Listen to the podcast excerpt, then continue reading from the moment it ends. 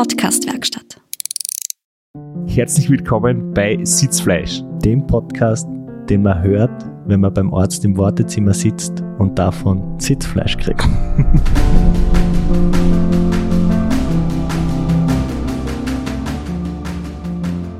Jetzt werden Sie wahrscheinlich ein paar Leute denken, was ist das für ein Intro? Wo ist da der Witz? Der Witz ist vor zwei Folgen passiert. Wenn man sich den Einspieler dort anhört, dann, dann hat man den Witz. Und der ist wirklich gut. Hoffentlich. Nicht so gut wie bei Folge 69. Ja, immer wenn du Intros machst, dann ist witzig. aber nicht immer leicht zu verstehen. Wir sind wieder da.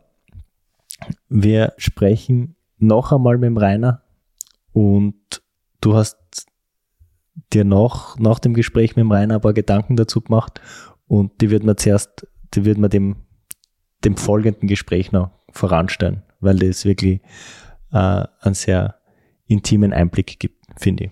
Ja, unser mittlerweile Präsident oder Ehrenpräsident, der Dr. Rainer Hochgatterer, war ja doch viele, viele Jahre für mich äh, Trainer und für unser Crew ähm, Teamchef. Das war zwar Flo, bevor du zum, zum Team dazugekommen bist, aber du hast ihn dann ja trotzdem auch kennengelernt bei einem anderen Rennen. Und mich hat beim Rainer immer das fasziniert, dass er mehrheitlich viele Aspekte von dem Sport im Blick hat. Weil einerseits ist natürlich ein Trainer mal grundsätzlich dafür verantwortlich, Trainingspläne zu schreiben, für die körperliche Leistungsfähigkeit zuständig zu sein, ähm, deine Gesundheit im Blick zu haben. Das war natürlich die eine Facette beim Rainer, die immer wunderbar und gut funktioniert hat. Aber er hat auch immer mit, äh, ja, mit dem anderen Teil des Fokus quasi auf das Mentale geschaut. Und er hat mir immer wieder richtig gute Fragen gestellt zur richtigen Zeit. Also manchmal ganz unerwartet habe ich müssen die Frage beantworten, warum willst du eigentlich noch einmal das RAM fahren und was willst du beim nächsten Mal erreichen und was möchtest du eigentlich in zehn Jahren erreicht haben? Oder was möchtest du im Ziel des RAM auf acht Tage zurückblickend zu dir selber sagen können das finde ich heute noch sehr wichtig und das hat mir damals immer wieder mal mich auf den richtigen Weg gebracht, dass ich mir selber solche Fragen beantworten muss und das hat mir beim Rainer eigentlich immer besonders gut gefallen, diese Kombination aus dem, aus der körperlichen Leistungsfähigkeit, aus dem, dass er ein guter Teamchef und, und Anführer von der Crew ist und dass er mir als Athlet die wichtigen Fragen gestellt hat. Das haben wir im Prinzip ja in der letzten Folge besprochen und heute wollen wir uns ja näher dem Thema widmen, wie gesund oder ungesund ist Langstreckenradsport und wie kann man, wenn man körperlich auf, als Basis gut vorbereitet ist, diesen Sport, der schon schwer und anstrengend und zart ist zwischendurch, unbedenklich ausüben, ohne dass man sich dabei körperlich irgendwie Schaden zufügt. Und die wichtigste Frage müssen wir leider offen lassen, die habe ich nicht geschafft im Gespräch unterzubringen. Wer hat jetzt eigentlich das Yavui erfunden? Weil es habe natürlich ich als Praktikant auf Facebook mitgeprägt, aber bei dem Rennen ist der Rainer die erste Hälfte im Auto gesessen und ich habe das bei ihm das erste Mal gehört und der hat das so oft aus dem Fenster ausgeschrien, dass ich das dann angefangen habe, in den Postings zu schreiben. Aber es, es kann nur deine Erfindung sein, weil der Rainer hätte sicher gesagt, jawohl. und nicht jawohl. Das ist einmal ein, ein großer Unterschied zwischen Oberösterreichisch und Steirisch. Wir hatten bei der Aufnahme leider aber Tonprobleme und mussten dort teilweise aufs Backup zurückgreifen. Das heißt, dieses Gespräch nicht unbedingt mit den teuren Noise Cancelling Kopfhörern hören, vielleicht einfach stinknormal über einen Handy-Lautsprecher, dann klingt es nicht ganz so schlimm wie wenn man qualitativ hochwertige Kopfhörer hat. Und es wird ja bedeuten, dass wir den nächsten Podcast Wort wieder nicht gewinnen, weil da ist ja von einem Jurymitglied betont worden, dass die Aufnahmequalität ganz, ganz wichtig ist als Kriterium. Aber das ist uns jetzt gar nicht wichtig, weil wenn man mit einem Rainer Hochgarterer spricht, ist es das immer wert, ob, ob man Awards gewinnt oder nicht. Der Rainer war so nett, ist geblieben für eine weitere Folge und wir haben es schon angeteasert und wir kommen gleich mitten rein ins Thema, ist es gesund? also grundsätzlich ist es einmal so, wenn man einen Sport betreibt, wo man einen Arzt mitnimmt, ist ja das ein Hinweis darauf, dass es nicht unbedingt Gesundheitssport ist. Ähm, und wenn wir jetzt beim Race Across America bleiben, ähm, haben wir den Arzt mit, einerseits um die Kuh abzusichern und um den Fahrer möglichst gesund zu halten und Probleme früh zu erkennen. Gesundheitssport ist sicherlich keiner, deswegen fährt dort aber auch keiner hin und das muss man natürlich auch so akzeptieren. Ähm, was ich aber jetzt auch sagen kann, dass, äh, glaube, ich bin irgendwo zwischen 70 und 100.000 Kilometer in Betreuerautos gesessen und es hat kaum Dinge gegeben, die ähm, nicht nach zwei, drei Wochen wieder weg waren. Ähm, da reden wir von Hautveränderungen am Hintern, Schmerzen am Kniegelenk, äh, Schmerzen am Genick. Äh, Stürmersneck ist nach äh, zwei, drei Wochen wieder normalerweise völlig äh, zurück.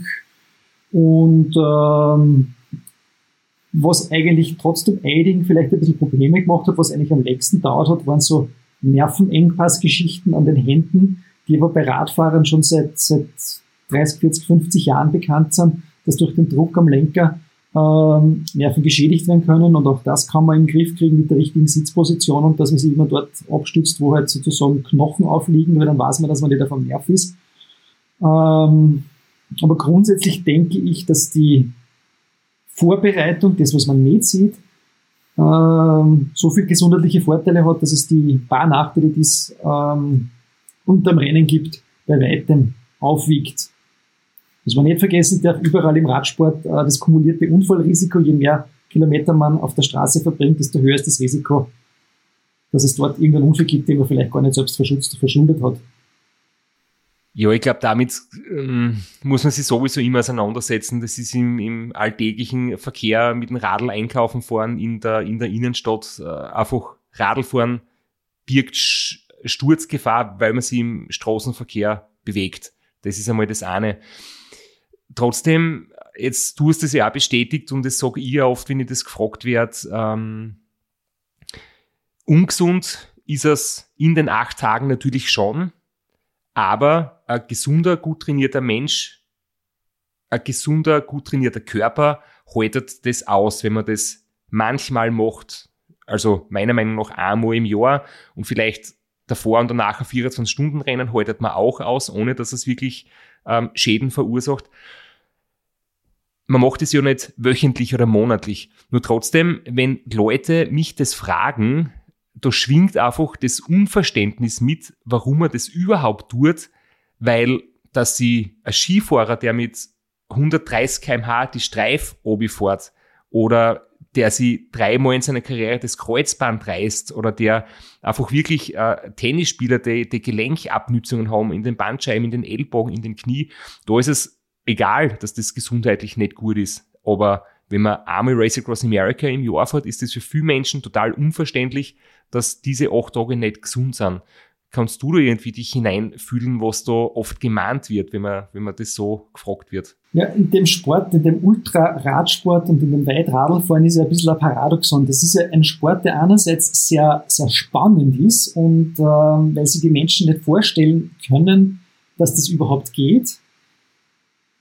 Gleichzeitig ist es aber das Problem dieses Sports, dass man den Menschen erklären muss, was ist das eigentlich? Ja, Tennissport muss ich niemand erklären, die Opfer an der Streifen muss ich niemand erklären, Fußball muss ich niemand erklären, das weiß jeder. Aber dass es überhaupt geht, sowas zu machen, äh, das muss näher gebracht werden. Und das ist vielleicht ein bisschen einerseits das Faszinierende und andererseits ein bisschen das, das Komische, wo die Menschen sagen, das sind lauter Verrückte.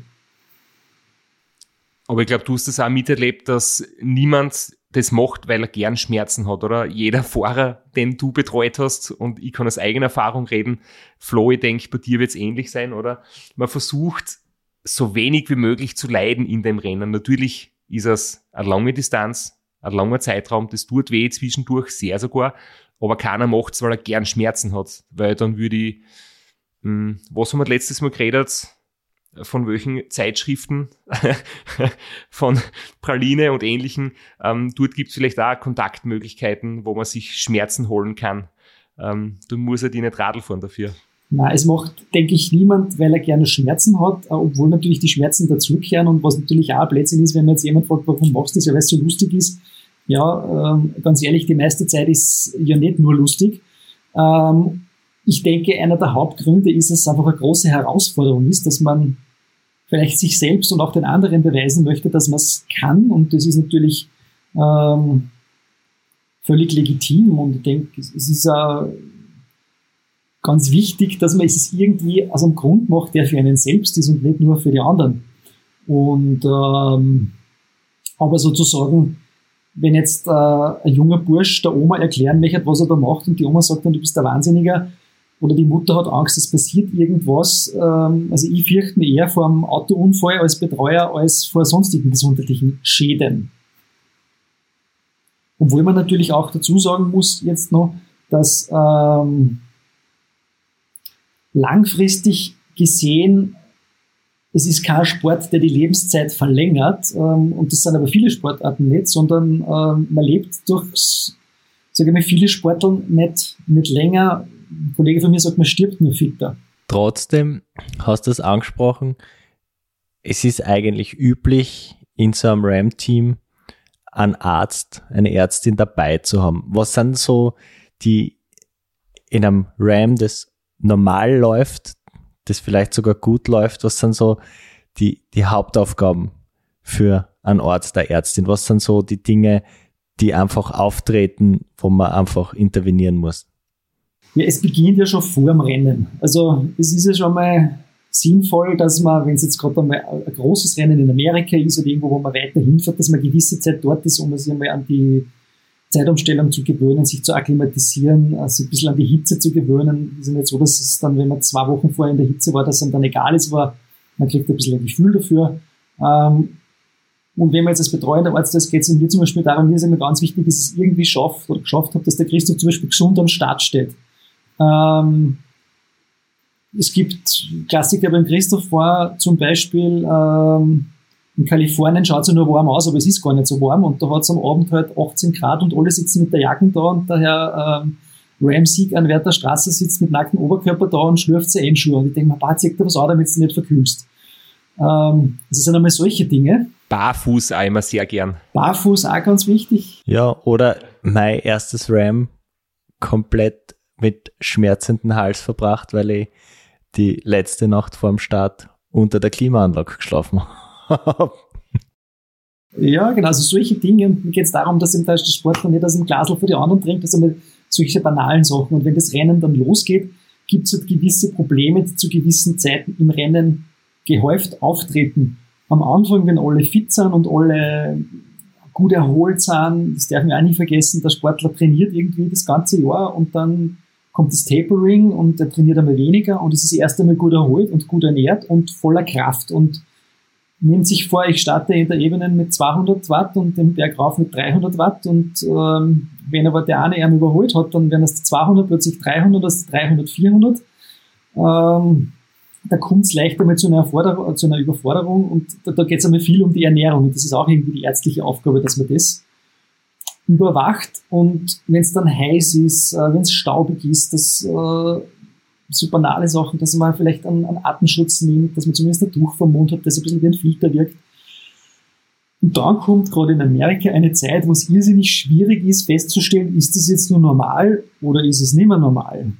Wenn man sich vorstellt, es gibt, du sitzt einer am Radl, der fährt seit 30 Stunden, da hat es 42 Grad, wir sind die ganze Nacht bei irgendwelchen Rinder, Fahrer mit, mit viel Staub vorbeigefahren. Ähm, der fährt an seiner Leistungsgrenze und ist das jetzt ein Sonnenstich oder ist es keiner oder ist ihm schlecht, weil er zu viel gegessen hat oder ist ihm schlecht, weil er zu schnell gefahren hat. Also das ist ein bisschen eine Gratwanderung und, und dazu muss man jetzt schauen, dass man möglichst viel Daten hat, dass man okay, der Puls passt, die Watt passen, die Ernährung passt. Also eigentlich kann es nicht viel sein.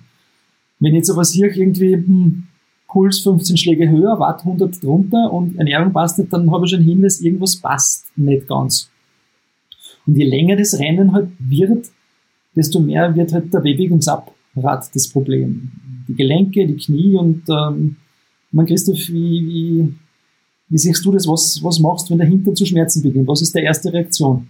Also wenn ich zurückdenke an Phasen, wo man der Hintern extrem wehtan hat, das war übrigens, weil wir wollen ja heute irgendwie so ein bisschen Tipps mitgeben, ähm, das waren Jahre, wo ich immer am gleichen Radl gefahren bin. Sobald man angefangen haben, mit zwei Rädern zu wechseln, verschiedene Sitzpositionen, verschiedene Sättel, hat sich das Problem viel, viel weiter zurückgebildet.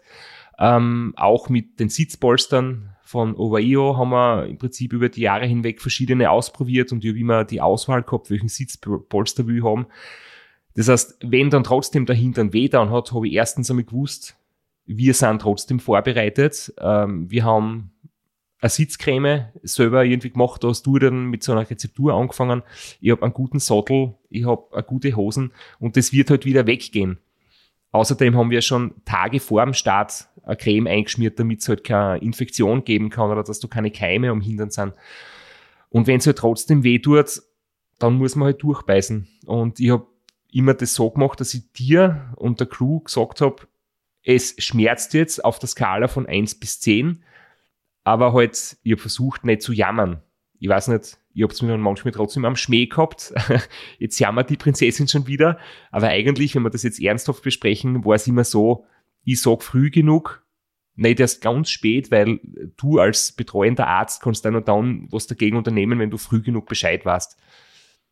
Und wenn ich natürlich bei jedem, bei jeder Kleinigkeit jammere, ist das nicht produktiv, aber immer versucht früh genug Bescheid sagen und dann halt, wenn es sein muss, trotzdem die Zähne zusammenbeißen. Das war eine sehr gute Geschichte, aber worauf der Rainer hinaus wollte, war, wenn der Hintern zum Wehtun anfängt, dann geht man in Wiegetritt. Und was passiert, wenn man in Wiegetritt geht?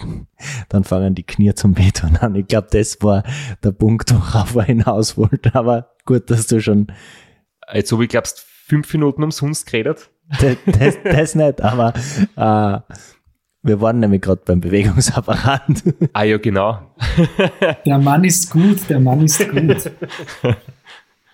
Naja, und dann kommt der Knieschmerz, weil man setzt es tut links dahinter und wenn man setzt sie mehr nach rechts, dann fängt das Knie zum Weh an, dann, dann geht man in den Wiegetritt. Wenn man im Wiegetritt ist, dann kommt viel mehr Druck auf die Hände. 2012 bist sehr, sehr viel im Wiegetritt gefahren. Ähm, dann fangen die Hände zum Schmerzen an, dann, dann, dann so geht halt das weiter. Und wenn ich von Anfang an irgendwie es schaffe, dass der Hintern vielleicht gar nicht so weh tut, dann passiert das andere alles gar nicht. Und im Idealfall behandle ich die Dinge schon ein bisschen, bevor sie eigentlich passieren. Und wie du selber sagst, es braucht wenig Guru-Wissen und wenig ganz arges Spezialwissen. Es ist viel Hausverstand. Verschiedene Positionen verteilen den Druck anders, verschiedene Sättel verteilen den Druck anders, was ich auch schon gesehen habe, in einem ziemlich professionellen Bereich, äh, dass man zum RAM fährt und drei Tage vor dem Abflug kriegt man zehn Garnituren neues Gewand, das noch nicht gewaschen ist, das man noch nie ausprobiert hat. Das ist natürlich ein Schwachsinn. Ähm, also man soll das Material natürlich vorher ausprobieren, das sagt einem auch alles der Hausverstand. Und ähm, wenn man weiß, was funktioniert für einen am Gewand, dann, dann ist ja schon mal sehr viel gewonnen siehst jetzt hat sich mein Monolog von vorher jetzt irgendwie doch wieder als sinnvoll herausgestellt, weil wenn man Sitzprobleme vermeidet, passieren ganz viele andere Dinge nicht. Knieschmerzen, taube Finger, taube Zehen. Und deswegen habe ich jetzt vorher schon erzählt, was alles gegen Sitzprobleme hilft, weil das ist eigentlich, solange man gut sitzt, passieren viele andere Dinge gar nicht, die irgendwie sich negativ auswirken. Übrigens, eine Episode gibt's noch, die ist aber schon ein bisschen höheres Level, die das Problem wird man nicht so leicht erreichen. Der Valerio Zamboni hat einmal Sitzprobleme entwickelt am Ende des RAM, weil er hat ein paar Kilo verloren. Er hat einfach abgenommen, Muskelmasse, Oberschenkel sind dünner worden und dann hat ihm die Hose nicht mehr gepasst und er hätte eine kleinere Hose gebraucht. Und dann hat er nur die große Hose dabei gehabt, die ihm am Start passt hat und hat das Sitzpolster so gescheuert, dass er dann einen offenen Hintern gehabt hat. Und seitdem habe ich immer zwei verschiedene Größen mit, damit ich ab dem Halfway Point im zweiten Teil des Rennens die kleinere Größe anziehen kann. Und das ist eigentlich hochintelligent und trotzdem habt ihr mich immer als Prinzessin am Schmäh gehabt, der so eitel ist und jede Größe und jede Zwischengröße dabei hat. Naja, wichtig ist vor allem bei dir, dass also die Sportstreifen auf den Ärmlingen genau abschließen mit dem Streifen auf dem Trikot, dass da keine keine Stufen gibt. Das ist wichtig. Natürlich, Hauptsache es schaut gut aus. Also wenn wir jetzt beim Gesäß das nochmal abschließen, ich glaube wichtig ist, man muss am Start stehen und dann ein Babypopo haben und nicht fünf Pickel am Hintern. Äh, wenn man das Problem hat, dann muss man mit einem antibiotischen Säuben, vielleicht mit einer Pilzsalbe, das einfach breit behandeln, dass das wirklich schnell gut wird. Zur Not vielleicht mit einer Cortisonsäube, das darf man alles.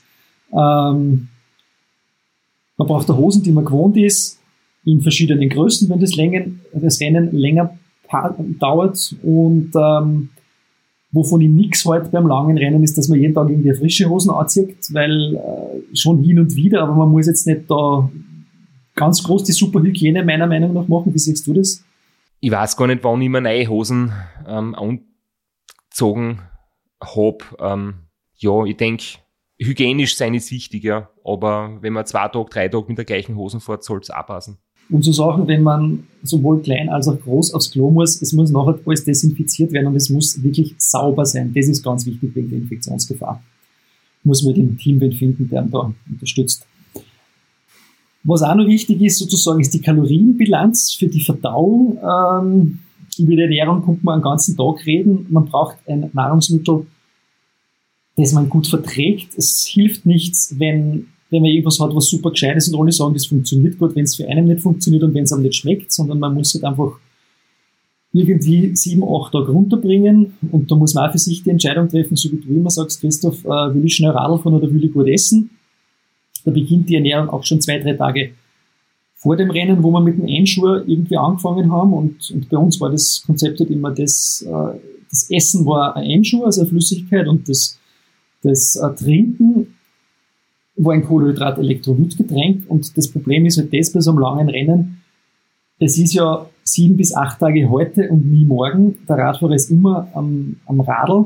Und ähm, wenn ich mit dem Trinken ein Problem macht, ist das bei irgendwas, was fünf, sechs, sieben Stunden dauert, völlig wurscht, weil da hört man dann auf und das Problem kriegst du dann, wenn du nicht mehr am Radl sitzt.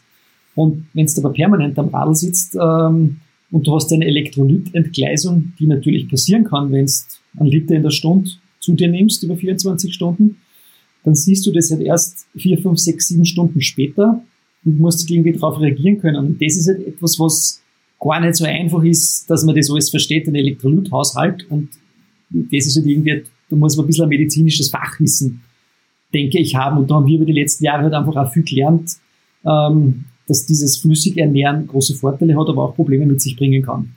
Das ist ja eines der großen, häufigen Probleme, Wassereinlagerungen. Das sieht man ganz oft. Ähm, Teilnehmer und Teilnehmerinnen mit äh, geschwollenem Gesicht, mit äh, aufgeschwemmten Beinmuskulatur, äh, und so weiter.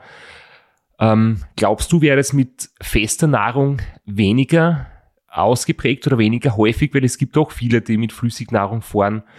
Oder ist es einfach mh, hm, etwas, was durch die Trinkmenge sowieso mehr oder weniger unvermeidbar ist und die Kombination aus Trinkmenge, Höhe und halt der, lang, der langen Dauer? Wir haben die Erfahrung gemacht, und das sagt irgendwie die Literatur, wenn du einen Liter Flüssigkeit in der Stunde zu dir nimmst, hältst du das über sehr, sehr lange Zeit aus. Ähm, wenn es sehr heiß ist, dann geht einmal ein paar Stunden auf eineinhalb Liter. Nur irgendwann geht das einfach vom, vom Volumen nimmer.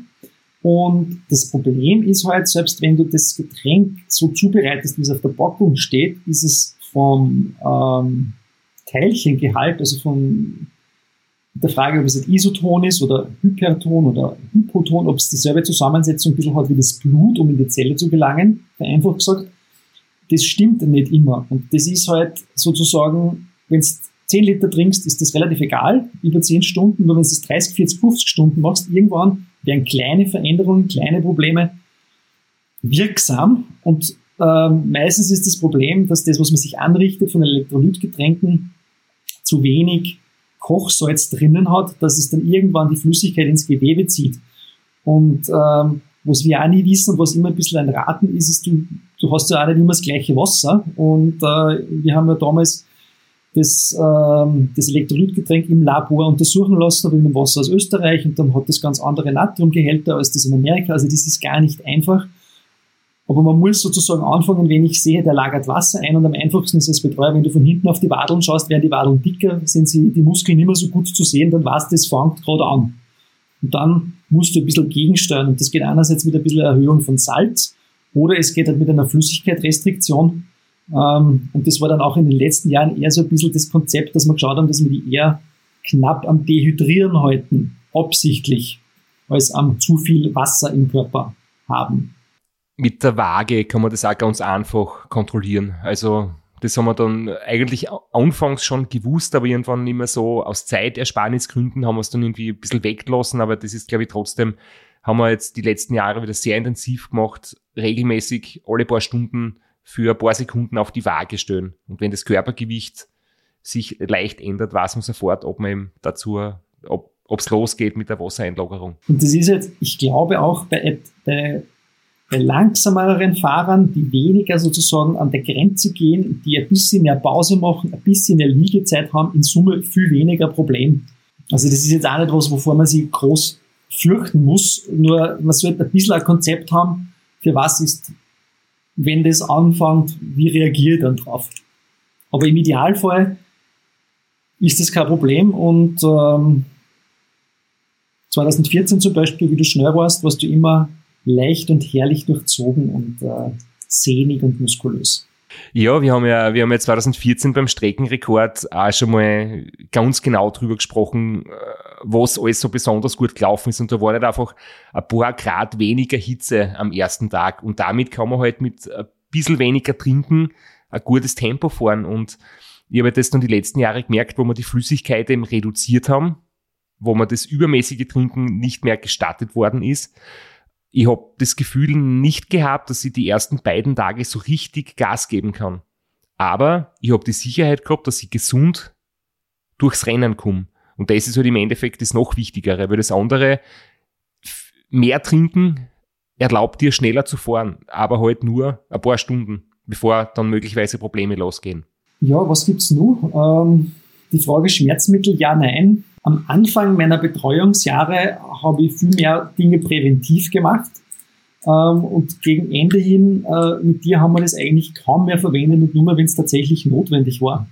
Ähm, das Problem ist, wenn du jetzt anfängst, dass du sagst, okay, du nimmst jetzt, weil du weißt, in medizinisch wäre es ja nicht doof, wenn ich weiß, in, in zehn Stunden Knie, Knie warte nicht, bis die Knie weh sondern ähm, ich nehme zwei Stunden vorher schon ein Schmerzmittel, dass sie mir nicht so weh dann und dass das nicht so kommt. Nur dann hast du irgendwie den Stress vom Rennen, dann solltest du den Morgenschutz dazugeben. Der Morgenschutz verändert ein bisschen die Aufnahme der Nahrungsmittel. Also irgendwann einmal weißt du, dann wird der übel, dann gibst du ein Medikament gegen Übelkeit, ähm, dann hast du einen Durchfall, dann gibst du was gegen die Verstopfung. Also irgendwann weißt du nicht mehr, was sind die Nebenwirkungen, was sind die Wirkungen der Medikamente, sodass ich inzwischen eher der Meinung bin, wenn es notwendig ist, soll man für viele Dinge was parat haben. Nur ähm, präventiv würde eigentlich gar nichts geben. Sehr schön gesagt. Ähm, ich habe zum Beispiel gar nie immer genau gewusst, habe ich jetzt vielleicht äh, ein Placebo gekriegt oder war es wirklich eine Schmerztablette, wenn ich mir eingebildet habe, es tut jetzt so unerträglich weh, dass es vielleicht sinnvoll wäre. Und ich war eigentlich auch immer dagegen, weil ich mir gedacht habe, es wird dann eher schlecht davon, man wird eher müde davon. Und wenn ich gut genug vorbereitet bin, ähm, dann kann ich sehr, sehr lang fahren, bevor Schmerzen kommen. Und du bist ja Orthopäde. Wie siehst du das zum Beispiel mit Knieschmerzen? Weil das ist halt schon etwas, was am Ende von ganz langen Rennen eigentlich fast immer kommt. Aber das ist jetzt auch bei mir die letzten Jahre weniger worden. Das heißt, anscheinend ist es nicht so, dass der Körper durch die Belastung irgendwie nachlässt oder abbaut oder chronische Schädigung hat, sondern eher, dass es sich, langfristig sogar noch dran gewöhnt und dass ich jetzt eigentlich kaum Knieschmerzen habe bei so einem langen Rennen und dass jetzt ein Schmerzmittel noch viel weniger nötig ist, als es vielleicht beim ersten, zweiten Ramp gewesen ist. Die Anpassungserscheinungen und, und Adaptationsmechanismen vom, vom passiven Bewegungsapparat, also von den Knochen, von den Sehnen, von, äh, vom Knorpel und von den, von den Bändern, dauern irrsinnig viel länger als die Muskulatur und halt das, das, das kardiovaskuläre, also das Herz-Kreislauf-System braucht, um sich anzupassen. Und ähm, wenn ich jetzt im Radsport eine normale Anatomie habe, das heißt, ich habe eine quasi gerade Beinachse, ich habe jetzt hab das Kniescheibengelenk, da keine großen Auffälligkeiten, und auch keinen Knorpelschaden irgendwo, den ich mal jetzt aktivieren kann. Und ich baue das Training langsam auf, ich fahre von Jahr zu Jahr mehr, ich steige das um 10% im Jahr und lasse mir Zeit dabei, dann wird sich das alles dran gewöhnen. Und natürlich am Ende von so einem RAM oder von Restaurant Austria oder von einem 24-Stunden-Rennen, wenn man es intensiver fährt, ist es eine Überbelastung, die sich normalerweise nach ein paar Tagen wieder regeneriert. Ja? Ähm, wenn ich jetzt aber irgendeine anatomische Auffälligkeit habe und ich bin jetzt äh, Mitte 40 und ich fange jetzt mit dem allem an und ich finde das irgendwie spannend und, und ich kriege ein Problem, dann gehört das auf jeden Fall meiner Meinung nach vorher abgeklärt, ob da irgendwas anatomisch ist, dass man das zum Beispiel, das ist auch wichtig, dass am Rennen, dass ich nicht dauernd mit dem Fragezeichen da reintritt, mache ich aber was kaputt damit. Es gibt einen Unterschied, ich habe ein anatomisch völlig normales Kniegelenk und habe halt nur Schmerzen unter Anführungszeichen oder ich habe da wirklich ein Problem und eigentlich wird das alles immer nur schlecht und das ist irreversibel. Also das gehört einfach aus dem Kopf strichen vorher. Und wenn ich draufkomme, eigentlich was nicht gescheit, ob ich es mache, dann, dann muss man vielleicht etwas anderes überlegen. Ich habe oft das Argument gehört, Schmerzmittel sind deswegen auch wichtig, weil sie nicht nur dazu da sind, die Schmerzen zu lindern, dass man es weniger spürt, sondern auch, dass Entzündungsprozesse ähm, unterbunden werden, gehemmt werden, dass sie nichts äh, grob entzünden kann. Ist es tatsächlich so, dass das zwei unterschiedliche Wirkweisen sind oder ist es im Prinzip das Gleiche? Alle Schmerzmittel, die man in so einem, äh, in so einem Rennen anwenden würde, sind normalerweise nicht steroidale Antirheumatika, nennen sie die, und die sind alle in Wirklichkeit entzündungshemmend, schmerzlindernd und fiebersenkend. Das eine mehr fiebersenkend, das andere mehr entzündungshemmend, das andere ein bisschen mehr schmerzlindernd. Da gibt es verschiedene Wirkmechanismen oder Wirk Wirkstärken. Ähm, grundsätzlich ja, aber ich würde ich würd trotzdem, wenn es irgendwie geht, äh, das Schmerzmittel erst dann einsetzen, wenn man es von Schmerzen nicht mehr aushält, aushält dann aber mit einem Konzept, dass man sich wirklich sicher ist, dass man nicht zu viel davon gibt oder dass man auch nicht zu wenig davon gibt. Das heißt, wenn ich jetzt ein Medikament nehme, das, das gut funktioniert und gut verträglich ist, wie zum Beispiel Ibuprofen, dann ist man sich sicher, alle acht Stunden gibt es Tabletten und bei dem Konzept bleibe ich dann. Und ähm, ich glaube, dass eher sinnvoll ist, das sparsam einzusetzen, weil irgendwann kennt sie dann keiner mehr aus, was, welche Wirkung dann was ist und wo das Problem dann tatsächlich herkommt, wenn es zum Beispiel Übelkeit ist, wenn jetzt wer fünf Tabletten oder eigentlich weiß keiner mehr so richtig, was war das in Wirklichkeit. Und deswegen braucht es irgendwen dabei, der sich zumindest ein gewisses Fachwissen und ein gewisses Konzept mit diesen Dingen hat. Ich würde sagen, fünfmal Ram fahren, dann tut er beim sechsten Mal das Knie auch nicht mehr weh. ja, das hilft zum Beispiel. Es ist ja gerade dieses Thema Schmerz so ein bisschen klischeebehaftet. Es heißt dann immer, den Schmerz ausblenden, den Schmerz drüber gehen, den Schmerz wegfantasieren. Äh, wann, aber der Schmerz ist ja eigentlich schon ein Alarmsignal des Körpers. Wann, wann kann man mit so Klischees und Sprüchen drüber hinweggehen und wann wird es wirklich kritisch? Wann sollte man aufhören? Also wenn ich jetzt, ähm, der Schmerz ist ja ein Symptom für, für irgendein Problem und ähm, irgendwo entsteht halt ein Reiz und das wird weitergeleitet, das empfinden wir als Schmerz. Den gibt es in verschiedenen Stärkegraden, ganz einfach zu beziffern, 1 bis 10, 10 ist ganz arg, 1 ist ganz wenig. Und da gibt es verschiedene Schmerzqualitäten. Es gibt also diesen ziehenden Schmerz mit zirkt, es sticht, es pocht. Ähm, und ich glaube, im Radsport oder bei den langen Rennen muss man mal schauen, von was reden wir da überhaupt. Reden wir davon, dass irgendwie in der Wirbelsäule ein bisschen zirkt, sozusagen, oder reden wir davon, dass ich jedes Mal, wenn ich trete, das Bein kaum bewegen kann. Und wenn das die ganze Zeit ein Thema ist, dann, dann kann man in einer der Pausen einmal sozusagen eine, eine klinische Untersuchung machen und sich mal, wenn wir jetzt über das Knie reden, das einmal anschauen. Und dann sehe ich einmal zum Beispiel, dass das Knie völlig unauffällig ausschaut. Es ist nicht wärmer wie das andere, es ist nicht geschwollen, es ist nicht rot, es, es hat keine Auffälligkeiten. Und wenn man jetzt einen Sportler gut kennt, dann weiß man, okay, der, der macht das schon lange, der ist dran gewohnt. Ähm, und jetzt haben wir nur dieses Schmerzproblem. Und dann kann man mal sagen, okay, jetzt, jetzt beobachten wir das einmal und reagieren einmal nur mit einem Nix drauf und dann vielleicht einmal die Gänge ein bisschen ändern, das Radl ändern und wenn das alles jetzt nicht funktioniert, dann dann nimmt man halt einmal ein Schmerzmittel. Wenn ich jetzt aber zum Beispiel sehe, dass das Kniegelenk doppelt so dick ist wie das andere, dann reagiert er das organisch. Und ich habe jetzt noch 160 Kilometer ins Ziel, dann wird das schon irgendwie gehen. Wenn es aber nur 3200 Kilometer sind, dann wird es ein bisschen problematisch werden. Und so kehrt das von Situation zu Situation entschieden. Habe ich eine adäquate Therapie gemacht? Gibt es die Gefahr von Langzeitschäden? Und ähm, es muss ja vielleicht nicht immer Arzt dabei sein, aber vielleicht kann man sich als Backup jemanden haben, dem man das dann beschreibt, was das Problem ist und der von der Ferne dann äh, mit Videotelefonie äh, unterstützen kann. Also das, das ist sicherlich im Setup von so einer Langzeitradsport äh, Teambetreuung nicht unwichtig, würde ich mal sagen. Und spricht auch eins der allerschwierigsten Themen für einen Betreuer oder Betreuerin an.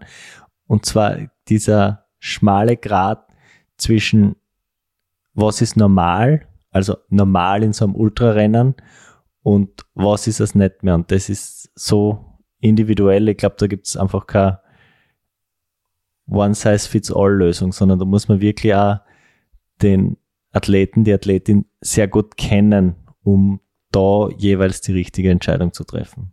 Man muss den Athleten kennen, ähm, man muss sich im Team untereinander kennen, ähm, man muss im Idealfall ein bisschen einen Vergleich vielleicht zu anderen Sportlern haben, die man in solchen Situationen schon gesehen hat.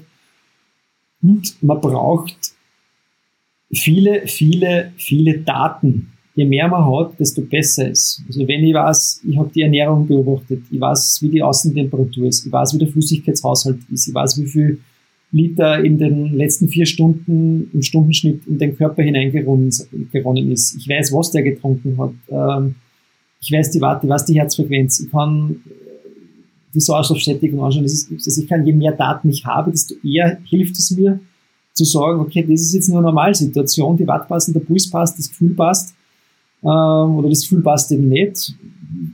Für mich ist es so, im Rennen wie auch im Training finde ich immer, sollte man zumindest drei, drei Infos haben. Was objektiv ist, das sind die Watt. Was subjektives, ähm, das ist halt das Empfinden. Ich finde es anstrengend, ich finde es nicht anstrengend, mir geht's gut, mir geht's schlecht. Und die innere Beanspruchung, das ist halt die Herzfrequenz. Und wenn zwei von denen passen und eins nicht, zum Beispiel Watt und Puls passt und das ist halt gerade hart, dann ist es halt so. Aber wenn irgendwie zwei nicht passen, Watt sind niedrig, Puls ist sehr hoch, hm, dann ist es schon ein bisschen gefährlich und da muss man ein bisschen genauer beobachten. Aber es ist natürlich nicht einfach, immer da die richtige Entscheidung zu treffen. Ich glaube, kann man das wirklich als Basistipp einfach sich zu Herzen nehmen dass man einfach sehr, sehr viel protokolliert, oder?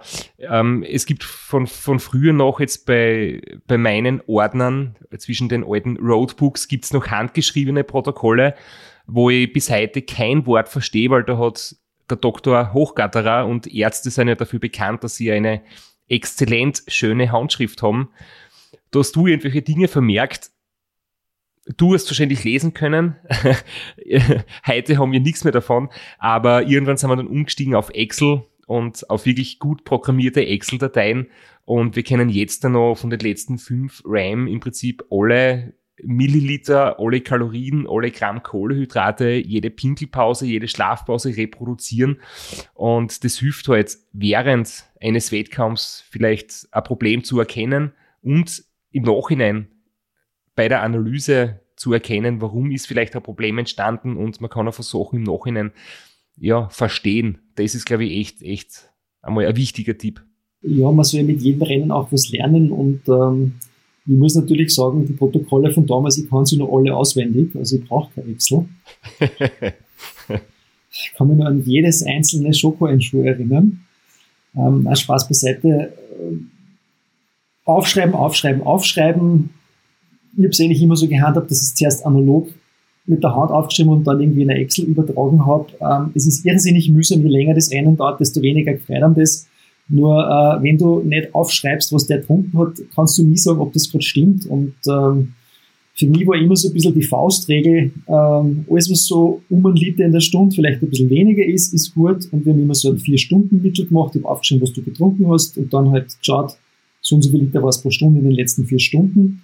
Da muss man immer ein bisschen aufpassen mit halbvollen Trinkflaschen. Wenn du jetzt auf Flaschen rausgibst und du kriegst eine halbe zurück, darfst du natürlich nur die halbe eintragen, ist irgendwie logisch. Aber das ist gar nicht so, so einfach und mühsam irgendwann einmal. Und ähm, bei den Kalorien haben wir es eigentlich immer so gehalten, wenn man 350 Kalorien in der Stunde in den Körper hineinbringt, ist man eigentlich ziemlich auf der sicheren Seite. Bisschen mehr wäre besser, nur recht viel mehr wie 500, 600 ist nicht gut, weil dann wird dann irgendwann einmal schlecht und recht viel weniger wie 200 ist auch nicht gut, weil dann fährt man irgendwann einmal langsam und kriegt ein Problem. Ich fasse das jetzt einmal kurz zusammen, ähm, was so die, die häufigsten und schwierigsten Problemstellungen sind bei Langstreckenradrennen. Zum Thema Gesäß kann man im Prinzip den Tipp geben, sie mit Sätteln, mit Ausrüstung, mit Hosen und mit Cremen beschäftigen, viel testen, sich viel mit dem Ganzen beschäftigen, vielleicht verschiedene Sitzpositionen zu haben, äh, wo man einmal das Rad wechselt. Und ähm, wer viel Kilometer fährt, wird eine widerstandsfähigere Haut kriegen. Und ähm, wenn das Gesäß einmal gut passt, wird es auch bei den Händen und Knien weniger Probleme geben, aber trotzdem, das kann ich aus eigener Erfahrung sagen, taube Finger, taube Hände passieren, aber Rainer, das haben wir einmal untersucht, ich habe es einmal ganz schlimm erwischt gehabt, ähm, da hat es sehr lang gedauert bei mir, da war auch die Position der Aufleger falsch. Da habe ich quasi mitten im Unterarm den Druckpunkt gehabt und nicht am Ellbogengelenk. Das heißt, genau die Nervenbahn hat den Druckpunkt abbekommen. Aber ich kann trotzdem sagen, es war unangenehm und langfristig, aber es ist wieder besser geworden. Es, es war jetzt nicht, nichts, was geblieben ist. Also man braucht sich da nicht Sorgen machen, dass das irreparabel ist. ich glaube, du kannst wieder ohne Probleme Lego spielen. ja, es geht. Oder? Ja, richtig. Gitarre spielen geht auch, nur ich kann leider nicht Gitarre spielen, aber es ginge. Es ginge. Aber Fingerhageln in Bayern wird es nicht gewinnen. Nein, das definitiv nicht, nein. ähm, bei den Knieschmerzen kann man auch zusammenfassend sagen, wichtige, wichtig ist ein Bikefitting zu Beginn, eine gute Sitzposition, Pedalplatten, die eingestellt sind, Sattelhöhe, die passt, ähm, ökonomische, gute Sitzposition und dann ist eine, ein normaler Knieschmerz am Ende des Rennens ist auch kein Grund zur Sorge. Ähm, schwierig ist es nur, bitte korrigiere mich rein oder ergänze, wenn man falsch am Radl sitzt und trotzdem viele, viele Stunden oder Tage Radl fährt, kann es schon langfristig Probleme erzeugen. Ist richtig, also es kann zu Reizzuständen kommen, es, es kann im, im, Genick die Bahnscheiben belasten, also es soll irgendwie so sein, dass nach einem Bikefitting oder nach, nachdem man selbst einfach herumprobiert hat, dass man eine Position findet, die aus meiner Sicht jetzt für einen Anfänger oder für einen Einsteiger oder für einen Aufsteiger, nennen wir es so, mehr angenehm als aerodynamisch ist. Ähm, am Anfang geht es eher so ein bisschen, glaube ich, trotzdem ein wenig um den Komfort und aerodynamisch kann man mit der Zeit immer nur mehr werden. Aufsteiger statt Einsteiger, das gefällt mir ausgesprochen gut. Jetzt wird ja wie so eine Intersport-Werbung. Das ist dann der Flo ist der Aufsteiger, oder? ja, das ist so ein NLP-Sprachtrick, das ist genial. Und äh, ja, für alle Ultracycling Ein- und Aufsteiger ähm, möchte man auch nochmal zusammenfassen, dass äh, Wassereinlagerungen äh, sollte man auch versuchen zu vermeiden, nicht, nicht über extrem lange Zeit zu viel trinken, sondern das mit Hirn, kein Leitungswasser, kein normales Wasser, sondern immer mit Salz oder Elektrolyten. Und ähm, ja, sie überlegen, was und wie viel und wann werde ich was essen. Viel testen im Training, was vertragt meine Verdauung, was vertragt mein Körper. Und ähm, ja, Hitze und Müdigkeit kann man beides schwer trainieren, kann man nur durch öfteres Erleben, ja, was zurechtlegen, wie man besser damit umgeht.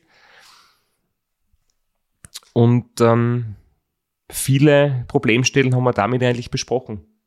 Ja, vielleicht nochmal zur Ergänzung, weil es wirklich das Allerwichtigste ist. Also wir preisen das immer deine Flüssignahrung, die für dich sehr gut funktioniert. Aber es ist eine sehr schlechte Idee, beim Rennen am Start zu stehen mit einer noch original verschweißten Packung in Schuhe und dann im Rennen das das erste Mal zu trinken. Man muss das im Training mehr als einmal probieren. Man muss wirklich schauen, auch in langen Einheiten, vertrage das. Wird's mir eh nicht schlecht. Kriege es überhaupt auf, wie schmeckt mir das überhaupt? Und man muss gerade bei der Ernährung, muss man jeder, jede für sich individuell ein Konzept finden. Da gibt's keine Lösung für alle.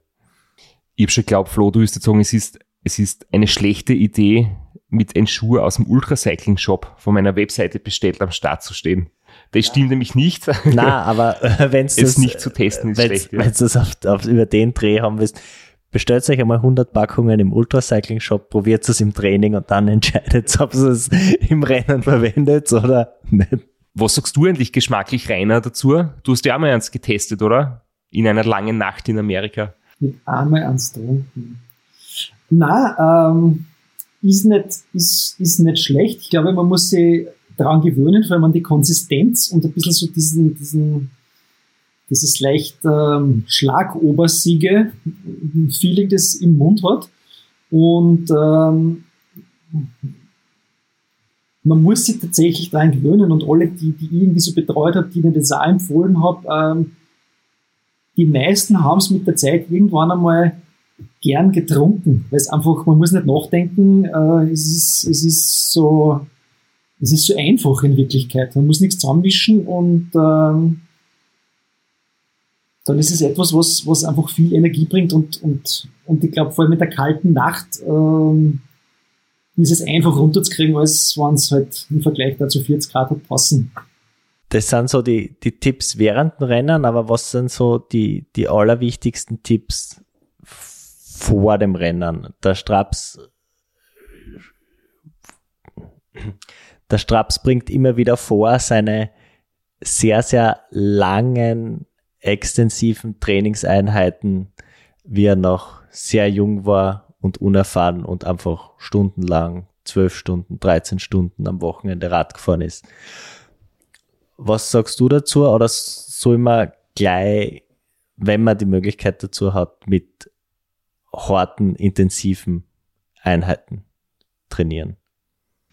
Also wenn ich jetzt sagen würde, ich starte ähm, ein Comeback von meiner Verletzung, liege jetzt vier Wochen nur herum und der weitere vier Wochen nicht draufsteigen und dann irgendwann einmal verheilt hoffentlich dieser Bruch, dann habe ich eigentlich wenig körperliche Belastung gehabt in, in, in, zwei bis drei Monaten und bin aber jetzt nicht ganz unsportlich, behaupte ich mal.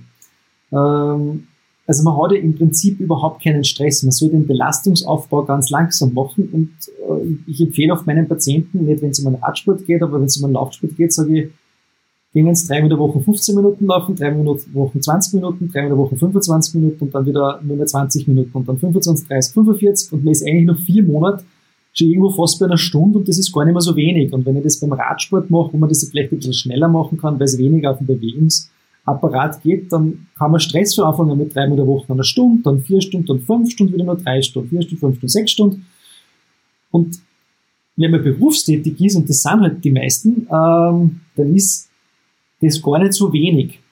Und wie kann ich jetzt zum Beispiel aus, aus sechs Stunden, zwölf Stunden machen oder, oder halt zehn Stunden, ich kann vielleicht eine lange Einheit dazugeben und die wird es aber brauchen. Wenn ich das nicht gewohnt bin und es geht darum, lange Rad zu fahren, muss ich lange Radfahren üben.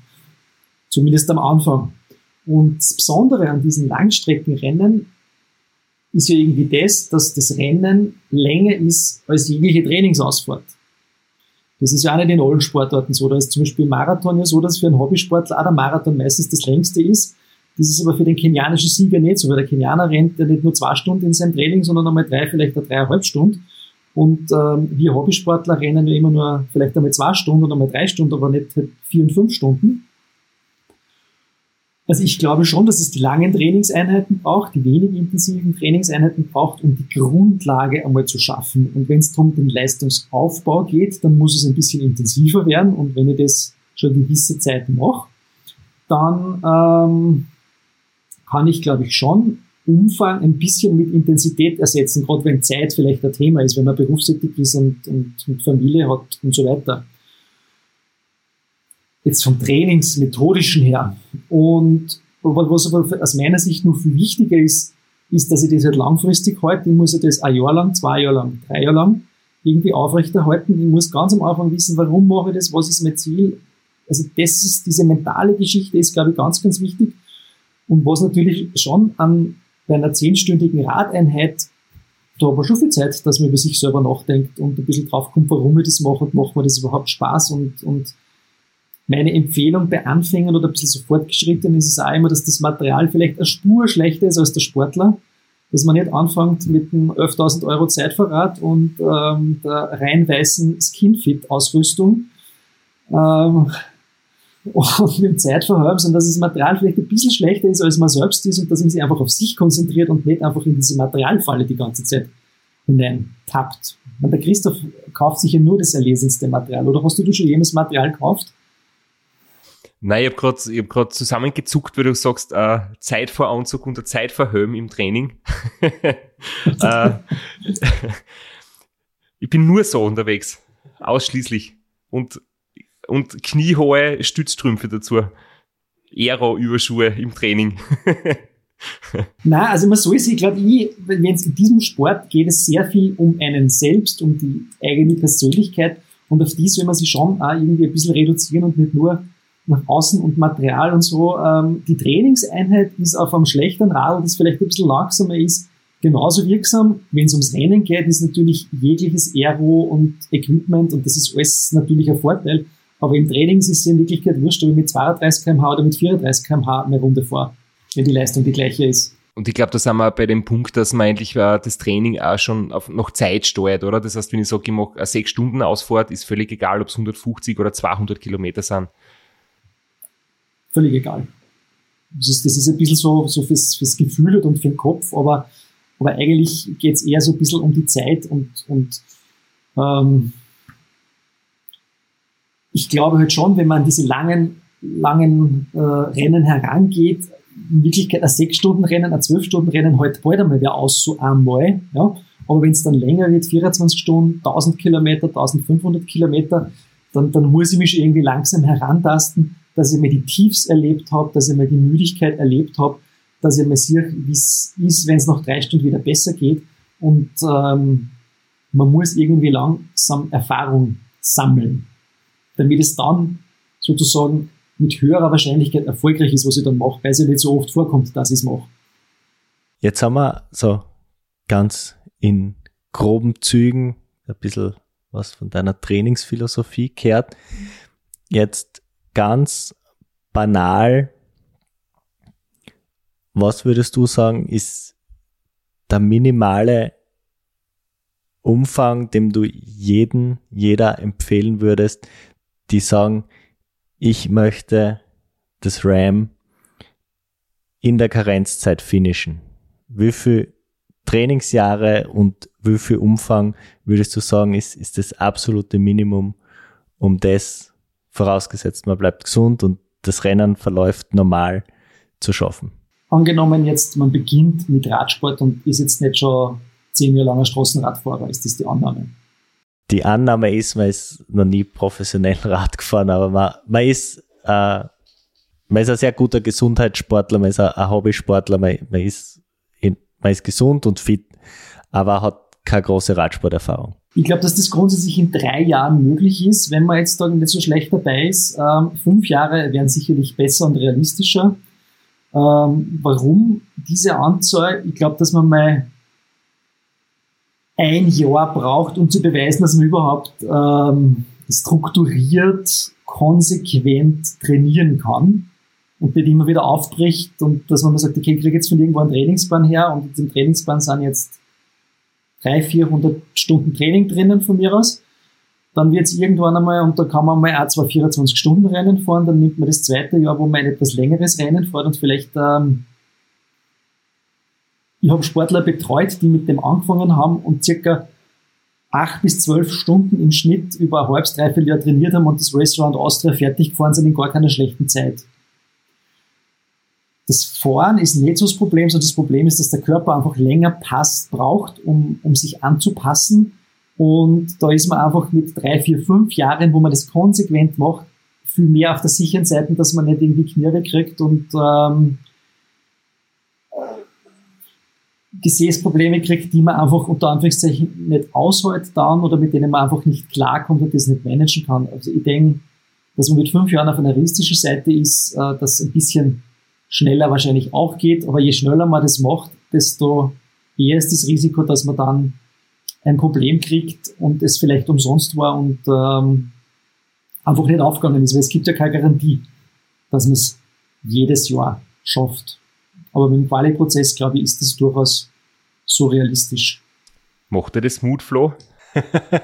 nein, nein, also es ist einfach eine Frage, die, die, die sehr oft auftaucht. Also würdest du sagen, so auf drei Jahre verteilt, 1000 Stunden ist realistisch, dass man RAM finisht? Mehr war wahrscheinlich ein bisschen besser von der Anpassung her, aber man muss natürlich immer die, die, ähm, die Gesamtsituation sehen. Ich, bin bei allen Sportarten oder gerade im Austauschsport immer der Meinung, wenn du jetzt ein Hobbysportler bist, der arbeitet, der ein anderes Leben auch noch hat und von mir aus eine Familie hat, musst du die Gesamtbelastung sehen und deine Regenerationsfähigkeit sehen. Und es ist gescheiter, du trainierst 350 Stunden und bist eigentlich ganz gut erholt und so mittendrin irgendwie, als du trainierst auf Graum 500 Stunden und hältst das eigentlich nicht aus, weil die Gesamtbelastung zu hoch ist. Ich glaube, dass alle diese Rennen, die man da so ein bisschen angeht und eigentlich beginnt das irgendwie mit einem Ironman und mit einem Marathon und mit einem, mit einem Ötztaler Radmarathon, man muss das ein bisschen entspannt sehen, man muss